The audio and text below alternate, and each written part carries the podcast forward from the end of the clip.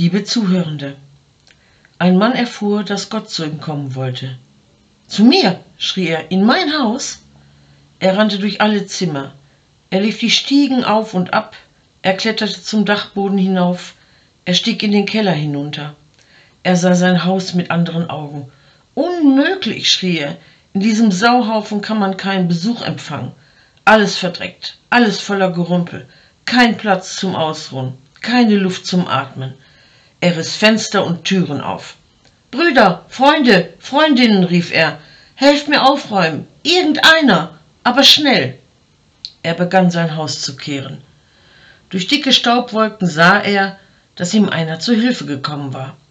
Sie schleppten das Gerümpel vors Haus, schlugen es klein und verbrannten es, sie schrubbten Stiegen und Böden, sie brauchten viele Kübel Wasser, um die Fenster zu putzen. Und immer noch klebte der Dreck an allen Ecken und Enden. Das schaffen wir nie, schnaufte der Mann. Das schaffen wir, sagte der andere. Sie plagten sich den ganzen Tag. Als es Abend geworden war, gingen sie in die Küche und deckten den Tisch. So, sagte der Mann, jetzt kann er kommen, mein Besuch. Jetzt kann Gott kommen, wo er nur bleibt. Aber ich bin doch da, sagte der andere und setzte sich an den Tisch. Komm und iss mit mir.